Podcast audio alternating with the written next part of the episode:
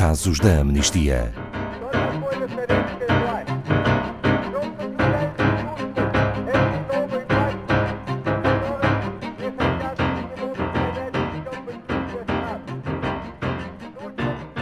Boa tarde, Ana Farias, da Amnistia Internacional Portugal, que hoje nos vem relatar o caso de Nura Hussein. Porquê é que a Nura Hussein foi condenada à morte? Boa tarde, Ana Paula. Boa tarde também a todos os nossos ouvintes. Uh, o caso de Nura Hussein é, é, de facto gritante. A Nura é uma jovem de 19 anos, natural Sudanesa, Sudão, não é? exatamente, que, tal como a Ana Paula disse, foi condenada à pena de morte por enforcamento na sequência de um julgamento totalmente injusto. O motivo para esta sentença é igualmente surreal, por falta de palavra melhor, uh, porque Nura foi condenada por tentativa e assassinato do seu marido, na altura, uma vez que ele a tentou violar repetidamente. Isto foi um caso que gerou uh, muita polémica mediática e ainda bem porque o desfecho foi, foi mais feliz, embora não sendo desejado. Vamos contextualizar um pouco esta história, Ana Farias.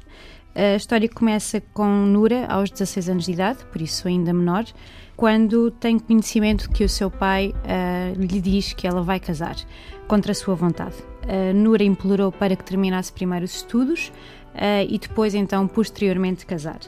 Assim que terminou a escola, não tendo vontade nenhuma em casar, Nura fugiu para a casa da sua tia em procura de um lugar seguro e foi contactada pelo seu pai dizendo-lhe que poderia voltar para casa, que o casamento tinha sido cancelado e que por isso não havia qualquer risco.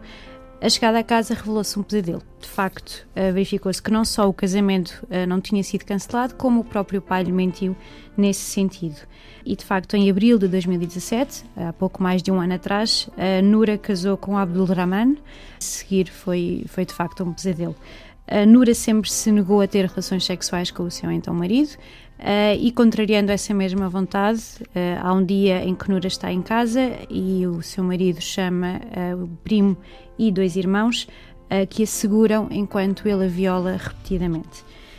no dia seguinte, numa nova tentativa de violação por parte do marido, Nura consegue fugir e chega até à cozinha, onde agarrou uma faca para que se pudesse defender, e o confronto entre ambos uh, acabou por ser fatal para o marido, uh, porque Nura desferiu vários, vários ataques, embora também ela tenha sofrido ataques repetidos, tal como as perícias médicas assim o revelaram.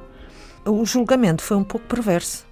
Sim, uh, para, dizer, para dizer no mínimo. Após o conflito, uh, novamente Nura procurou refúgio junto à sua família, fugiu para, para a casa dos seus pais e novamente um, toda, todo, todo, este desfecho acabou por ter outra volta. A própria família denunciou-a e foi o próprio pai que a entregou à polícia. Uh, e depois o julgamento começa em julho de 2017 e de facto o tribunal considerou-a culpada pouco um ano depois, em abril de 2018, pelo assassinato do seu marido. Um, este desfecho tem como base uma decisão de um juiz, uh, com base numa lei já desatualizada. Já desatualizada, não é? Exatamente. Porque, segundo a lei sudanesa, as crianças podem casar a partir dos 10 anos, uh, que é de facto uma violação brutal uh, de direitos humanos, de Convenção das Crianças e de uma série de padrões internacionais. mas esta lei também não reconhece a violação dentro do casamento como um crime. E foi isso, foi isso que aconteceu.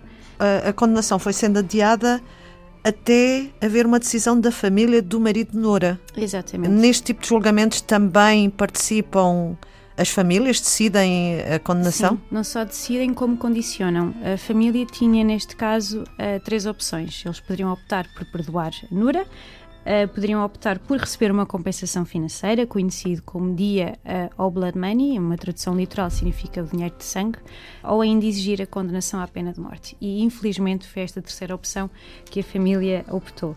Uma nota que com certeza os ouvintes já saberão: a Amnistia Internacional opõe-se a qualquer tipo de condenação à pena de morte, independentemente de, da situação em questão. Felizmente, este caso conheceu outro desfecho. Este caso teve repercussão internacional, e por causa disso também as coisas agora estão um pouco diferentes. Este é um caso que, que se tornou muito maior do que um caso singular. A Nura está longe, infelizmente, de ser a única jovem e a única criança cuja vida mudou drasticamente como consequência uh, de um casamento forçado e precoce e também na sequência de um julgamento profundamente injusto e completamente inaceitável. A ação de mais de 300 mil pessoas de vários países em todo o mundo durante um curto espaço de tempo foi fundamental. A Nura recebeu várias mensagens de solidariedade, eh, lhe foram fazendo chegar uh, através da sua equipa de advogados. Uh, e também oriundas de vários, de vários países no mundo inteiro. E o que é certo é que em junho de 2018, por isso uh, há uns meses atrás, o Tribunal Sudanês decidiu anular a condenação à pena de morte uh, e substituí-la por 5 anos de prisão e o pagamento da tal compensação financeira em qualquer coisa como 16 mil euros.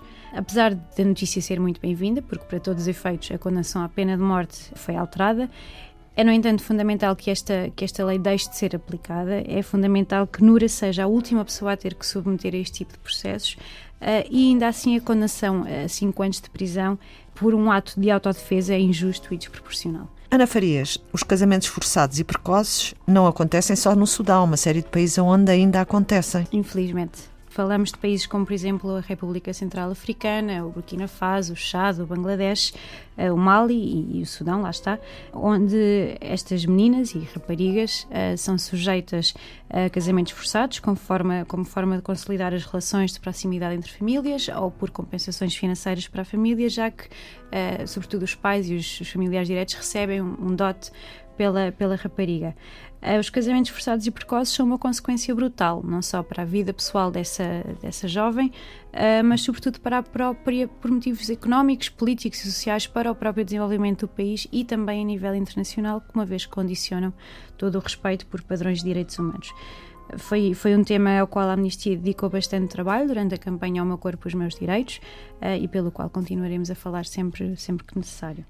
Ana Farias, segundo o relatório anual da pena de morte de 2017, o Sudão condenou pelo menos 17 pessoas à pena de morte, embora não tenha executado nenhuma. Contudo, em 2018 foram retomadas as execuções. São estas as informações que têm? Até ao momento, sim. É verdade que o relatório anual da Amnistia sobre a pena de morte nos dá motivos de esperança, eh, porque de facto a nível internacional são menos os países que optam por aplicar a pena capital e os recentes desenvolvimentos dizem-nos que a longo prazo isso poderá de facto ser possível. O Sudão em 2018 retomou as execuções, é verdade, mas também já foram garantidos 66 perdões, por isso temos esperança de que, eh, de que a longo prazo esta legislação seja alterada, tal como tem vindo a acontecer em outros países, também por consequência da pressão internacional. Obrigada, Ana Farias. Saiba mais sobre este e outros casos em amnistia.pt.